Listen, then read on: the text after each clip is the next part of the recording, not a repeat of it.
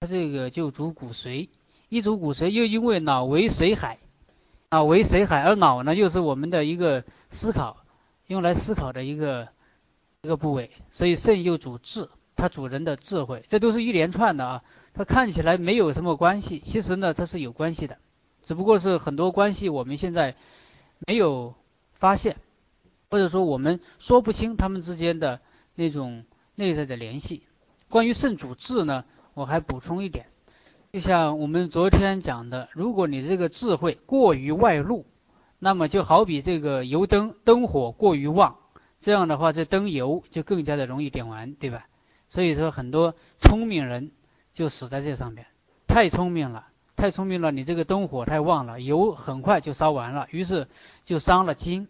其实我们经常讲这个肾阳外越，其实你要过于聪明，也就是。肾阳外越了，可以这样讲啊，或者说是这这个神神过于旺，然后精不足以济之，所以说有智慧的人要懂得封藏，封藏的含义特别的广，有藏精的意思，对吧？还有还有藏智的意思，藏锋的意思，要把自己的智慧藏起来，把自己的锋芒也要藏起来，这个也也属于肾的封藏的范围。如果一个人太聪明了，太聪明了，这并不意味着他的。它一方面意味着他的肾肾精充足，但另一方面也也意味着他这个肾封藏的能力有所欠缺。所以说肾最主要的，它既要主智，又要主藏智，要能够把这个智慧、把这个锋芒能够藏起来。跟这个古人有一句话叫“国之利器不可示人”，就是说你这个国家里边最关键的一些东西不能让人看见了。不是利器不可示人，这个利器包括很多东西。按我们现在的社会说，我们的最先进的武器不要让人看见了，这就是这个国之利器。这个国家里边最具有竞争力的一些东西，你可以用它，但你不要老嚷嚷。我们自己的东西也是这样的，我们自己的锋芒，自己最最聪明的一面，最有智慧的一面，也不要轻易让人看见了。还有一个东西，我们知道钱财，钱财它在五行里边它是属水的，对吧？你有多少钱？家有多少钱？一般没有人问这么傻的问题，对吧？一个人你家里有多少钱？一个人自己家里有多少钱，也不会轻易的跟别人说。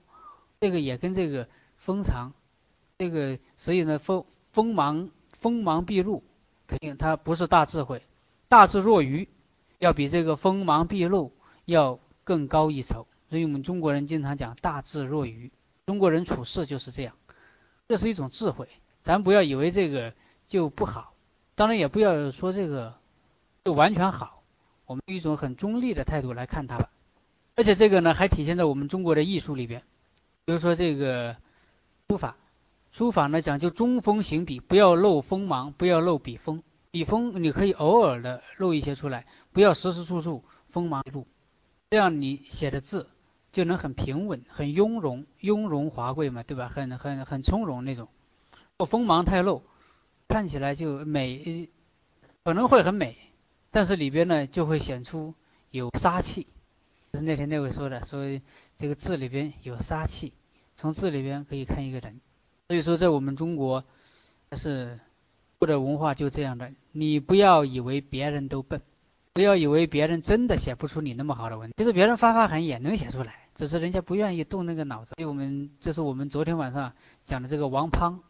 他就不知道，他还以为真的只有这这世界上只有他一个人能写出那么好的文章，殊不知他写那个文章的话他也动了好多脑子，只不过是别人不愿意写而已。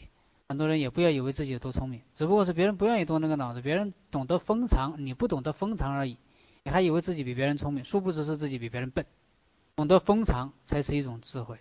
所以说这个肾主色主封藏，因为肾在五行中属水，它对应的是冬天，对应的是。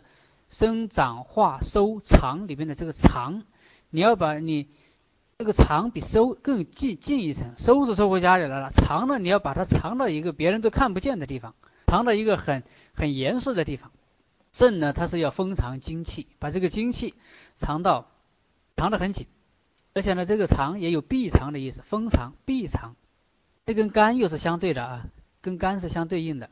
这个讲中医里边讲肝主疏泄。肾主闭藏，肝主疏泄，肾主闭藏。肝疏泄，疏泄就是要往外，呃，要要疏通啊，要往外排呀，对吧？所以我们这个疏泄和闭藏，它这个是相互制约的，或者说是两个有点相反的。人体总是这样，疏呃有升有降，对吧？有升就有降，在升降中达成一个平衡，有开就有合，在开合中又达成一个平衡。疏泄是开，闭藏是合。肝它老想开，老想疏泄，把东西疏泄出去；肾呢，它又老想封封起来、闭起来。这样的话有开有合。举一个很简单的例子，就像我们解大便、解小便，大便、小便之所以能够解出来，跟肝都有关系。这是肝的疏泄的作用，把人体这些不不必要的、不需要的东西往外排，这是肝的疏泄作用。疏泄功能在起作用，当然它这个有还有有肺呀，有有肺的这个速降的功能在跟它合作，对吧？但是肝的疏泄作用在里边起了很大的占了很大的比例。但人他不是每时每刻只要有大便就往有有一点大便就往外排，有一点小便就往外排，他还是能收得住的。他想什么时候排就什么时候排，这是什么在起作用呢？这是就是肾的封藏在起作用。或者说，肾的闭藏能力在起作用。肾相当于一个开关，虽然现在体内已经有大便了，而且可以排出来，但不让它排出来，它就能憋住。而且想憋多久能憋多久，就就肾气旺的人能憋得久一些，肾气不旺的人他就憋不久。经常要是出去玩的时候，要是人一多，这个人群里边就会有一些人，哎呦，大便、小便，最后大家都要随着他。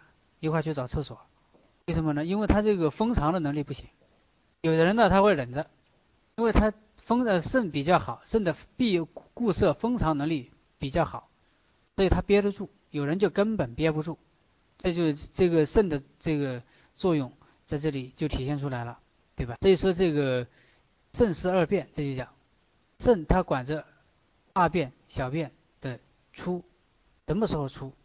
如果肾的固摄封藏能力不行，那么大小便呢就特别易被疏泄出来。当然，这个肝主疏泄，你要说肝主疏泄什么意思？其实肝主疏泄这个也有很多层含义啊。比如我们拉肚子就疏泄过度了，对吧？一般拉肚子的时候，人的他就就憋不住了，因为是肝疏泄过度，肾闭藏的，你你闭藏不过它，你你没法闭藏，这时候不能看作是肾虚。所以这个很多拉肚子经常用了白芍，你说为什么要用白芍呢？白芍一方面酸收，对吧？哦，除正在拉肚子嘛，能够收一些。关键还在于白芍它能够柔肝呐。我们有一个痛泻药方，痛泻药方哪几个药？陈皮、白术、白芍、防风、陈皮，里面用了白芍了，对吧？一方面调和肝脾，白术和白芍就能调调和肝脾。还有很多人便秘，尤其是很多女子容易便秘，为什么呢？因为肝郁不能疏泄，它疏泄的力度少了，所以就要疏肝。你要光通它的大便。没那么太好使，它还是因为肝郁，因为肝郁，所以肝的疏泄能力变弱了，所以它会便秘。要以肝跟以疏肝为主。当然，这个肝郁肝的疏泄能力，它表现在脾胃方面，表现在大小便方面，所以它肯定跟脾有关，所以也要注意健脾。还有，再回到这个肾的固色封藏能力，有的男性会早泄。或者说性生活的时间比较短，这也是肾虚，不能固色，它不能藏精，不能固色。还有这个肾的写法，肾的繁体字的写法，或者说咱不写繁体字，就直接写简体字也行。它是怎么写的呢？肾的繁体字是这样的，这个一个辰字，一个酉字，上面很多字，只要是一个辰字，一个酉字，以这个为部首的，它都有坚固的意思。比如说这个坚，坚固的坚。坚固的坚，跟甚字的上面是一样的，对吧？还有这个竖竖起来的竖，为什么这个竖字要坚固呢？比如说你要竖一根木头在那里，那个根基你得非常的结实才对。根基如果不坚固不结实，这个这一根木头你就竖不起来。还有这个监狱的监，监狱的监你也要这个，比如说监狱里边你关着犯人，你必须关的特别死。关的特别牢，关的特别坚固，所以这就是监狱的监。还有呢，贤，贤人的贤，贤才的贤。为什么这个贤字，它也有坚固的那一层含义呢？这个贤这种贤才，所以凡是这种贤才，他都是有所坚守，意志比较坚定的人。他有所坚守，他他会坚守一些信念，他不是那种墙头草两面倒，他有所坚守，他有坚定的意志。所以这个从这呢，咱们就可以引申出这个意志坚定。这个意志坚不坚定，跟肾虚不虚也有一定的联系。肾强，意志。就要坚定一些，肾不强，意志就要薄弱一些。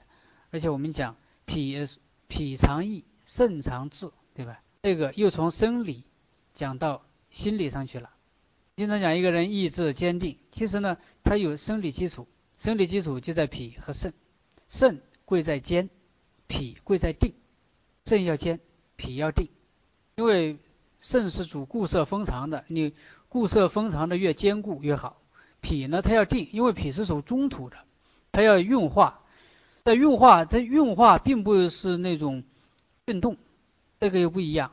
脾属土，土呢，它要要要稳固。你如果土不定，那就是地震了，对吧？所以脾藏意，这个意要定，不能不能意乱神迷就不对了。如果意志不坚定，那就跟脾跟肾硬的关系。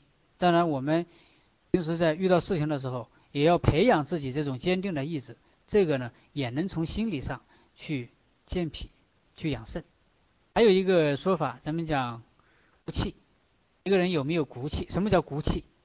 就是不媚俗，还有一些含义，我们自己都知道。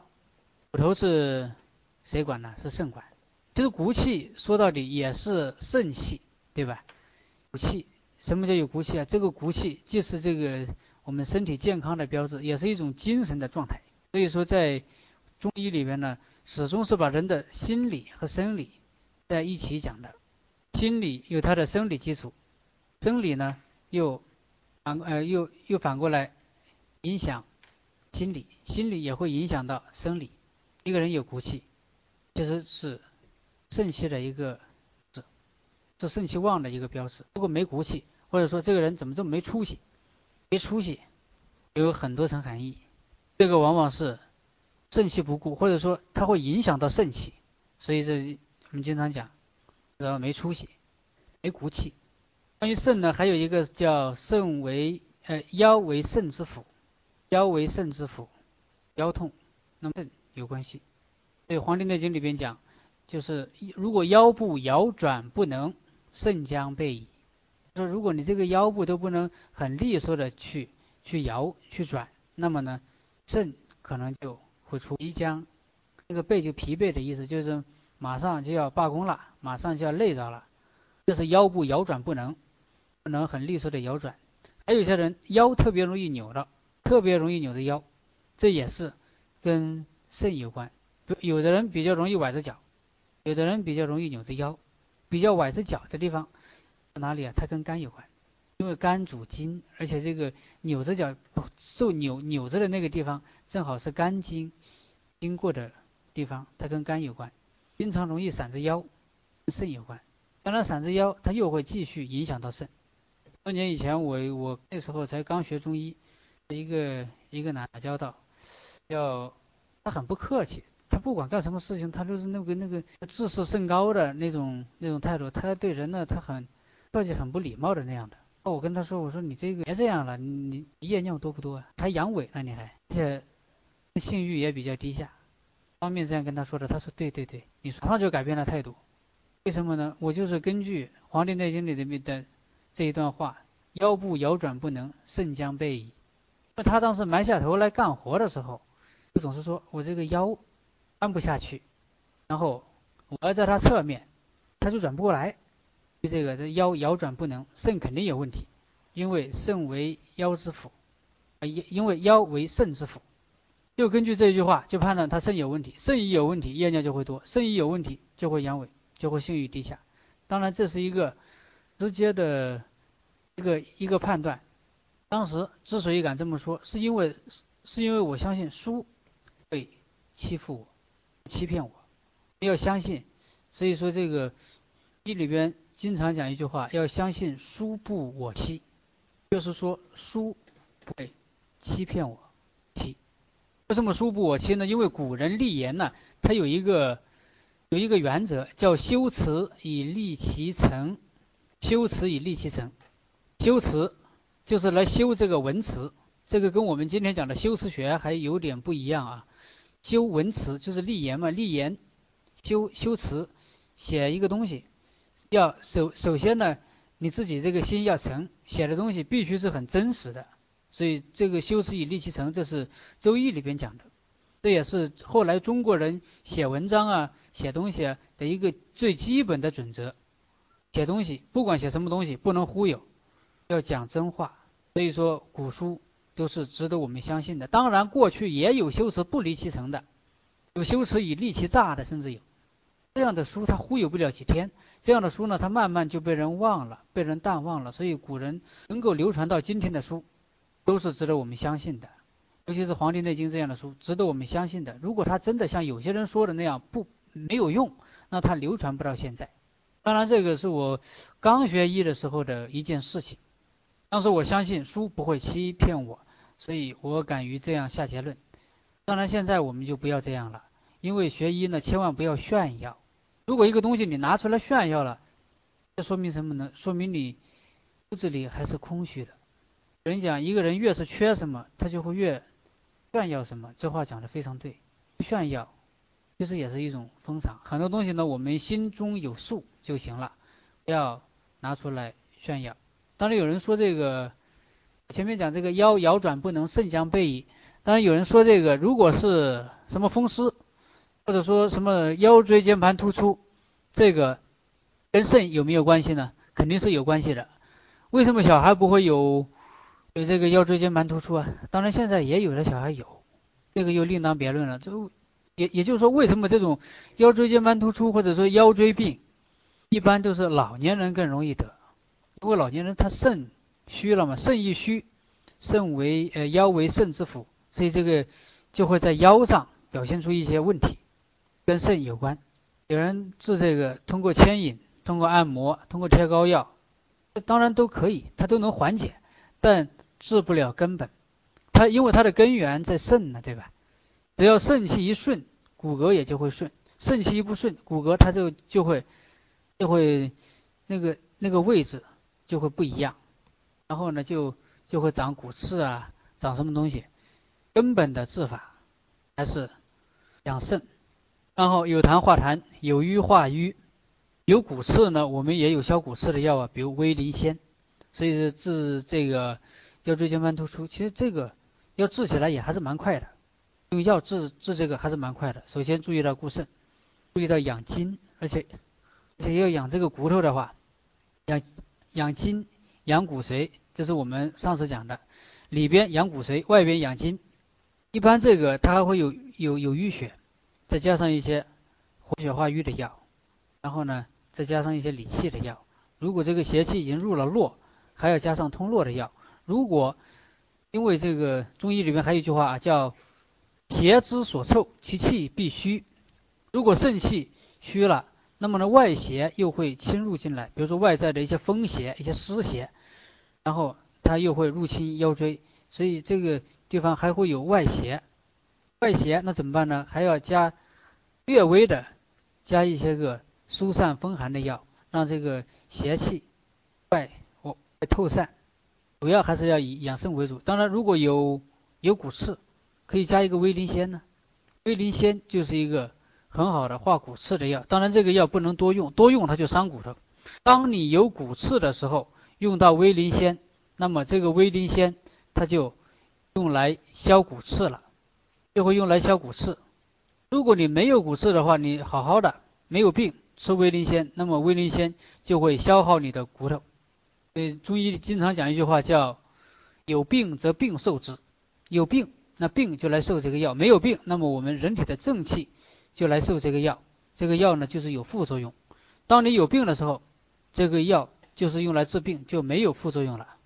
这就好比这个某一个国家，某一个国家它里边有内乱，有内乱的话，你引进引进什么联合国军呢？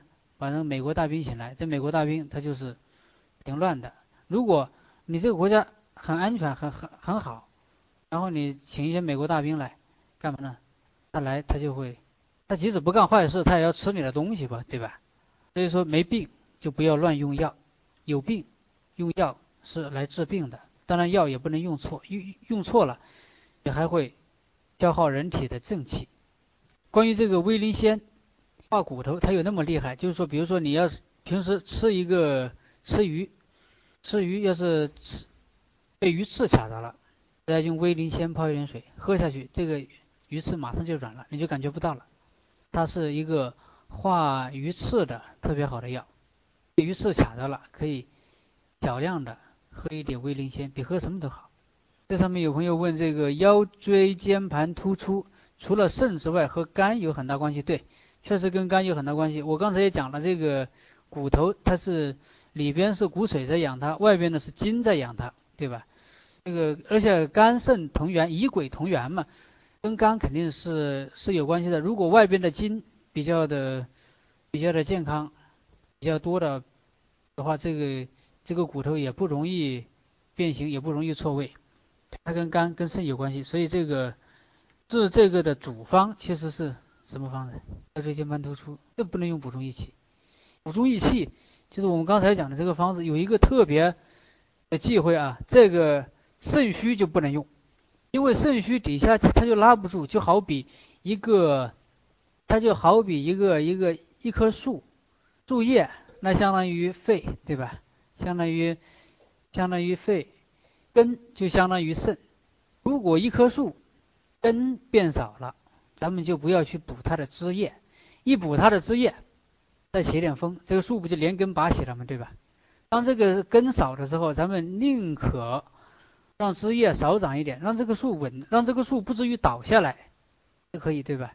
人体也是这样的，当你的根少了，你就不要去补枝叶了。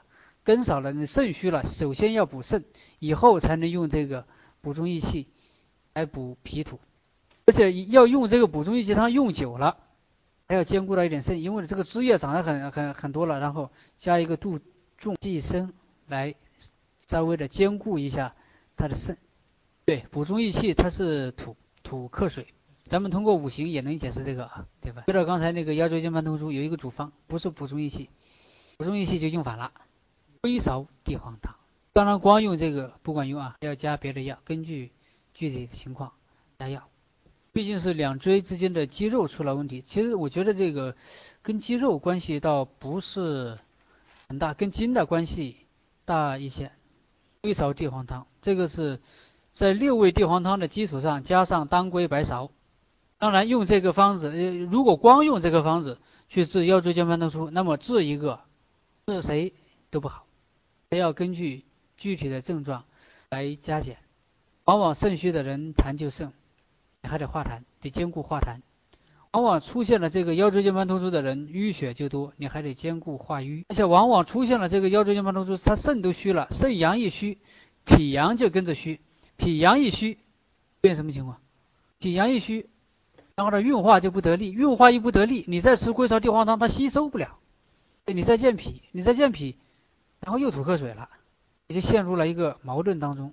所以这个还要看具体的人，机方是很重要的。所以我们看很多古人写的书，很多古人写的书里边，他基本上他都会把毕生的经验给你写出来，尤其是什么病用什么方子。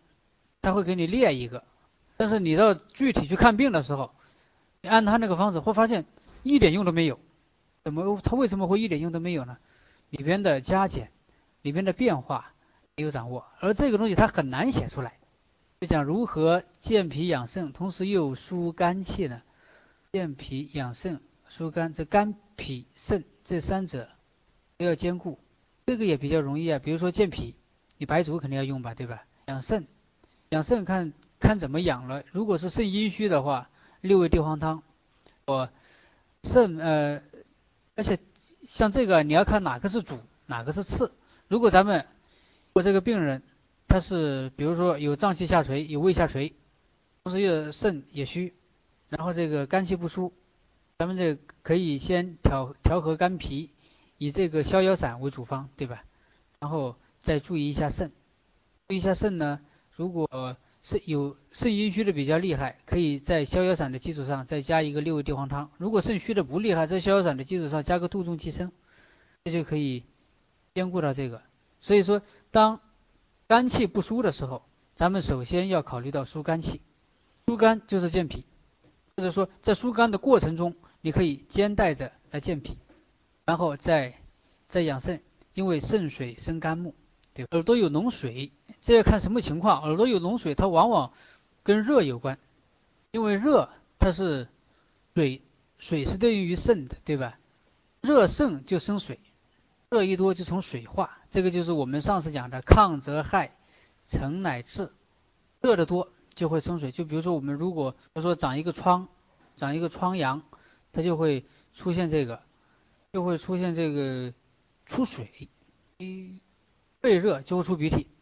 脾热，它就会流涎；还有这个肝热就会流眼泪。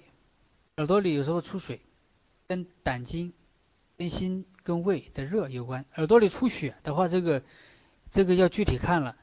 当这个热在往上掉的时候，也会出血；当这个肾在底下拉不住的时候，耳朵里也有可能出血。这个呢，它叫叫叫衄血，呢它的。常用的含义就是鼻子流血叫鼻衄，还有这个耳朵也呃牙齿也会出血，牙龈出血，这个叫齿衄。耳朵出血这种情况还是比较少见的。耳鸣它有它跟肾虚有关呢，它肾虚的话就会耳鸣，一般肾一虚虚火往上走就会出现耳鸣。有耳朵有耳朵是不是耳朵上面出油出的比较多？这这耳朵摸上去应该是冰凉的，能发热。发热的话，那么它就是有火。呃，耳朵摸上去肯定它不能太干枯，也不能太油。如果油，这油从哪来的？油它就是油从哪来呀？我肾像肾有肾阴和肾阳，当肾阴阳交暴是油，这个跟痰浊有关。还有一种呢，它是耳朵上就油乎乎的，脸上也油乎乎的，甚至是说这个。头发上也油乎乎的，这个那是因为肾阳虚，肾阴就会往上泛，成为痰，成为脸上的油。如果肾阴虚呢，肾阳那阳就会往上走，然后就会上火，虚火。这虚火呢，可能导致血压高，也可能导致耳鸣。这耳朵里出耳屎，当然有一点点这是正常的，如果太多了呢，一般跟痰浊有关。痰浊从哪来的？然后。还得还得去根据具体的病来看，有的呢还是因为肾阳虚，肾阴往上泛，往上泛成为痰，或者成为那种头油、脸上的油、鼻子上的油。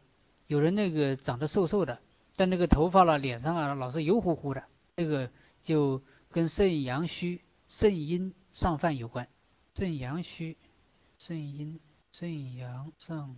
小孩他有时候他这个五脏稚嫩，不要以为他这是虚，所以那个小孩他不但那个，他不但有油耳朵，甚至还会喜欢流眼泪啊，喜欢流口水啊，对吧？还有那个喜欢流鼻涕啊，这都是正常的。因为小孩有时候流一点鼻涕，你就让他流，这个不要紧。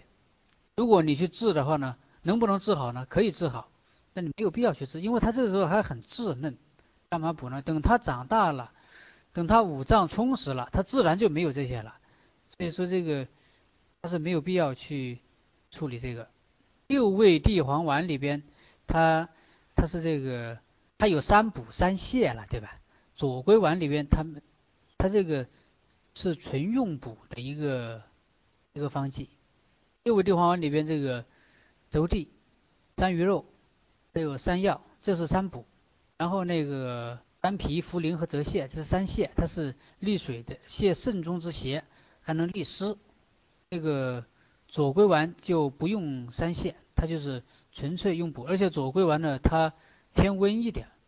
像这个左归饮、左归丸、右归饮、右归丸，这是明朝医家张景岳是他创造的方子。因为张景岳当时他面对的病人都是一些达官贵人的居多，一些读书人居多。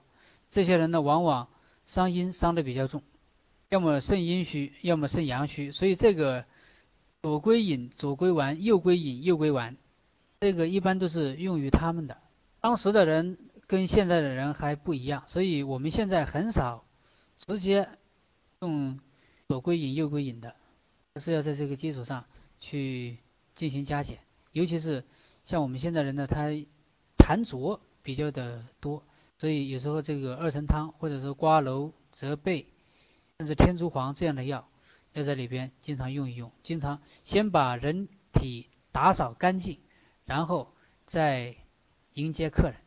对很多腰也是这样的，他打一个喷嚏，腰就动不了。这个还是腰椎的问题啊，这个到时候还是得肾。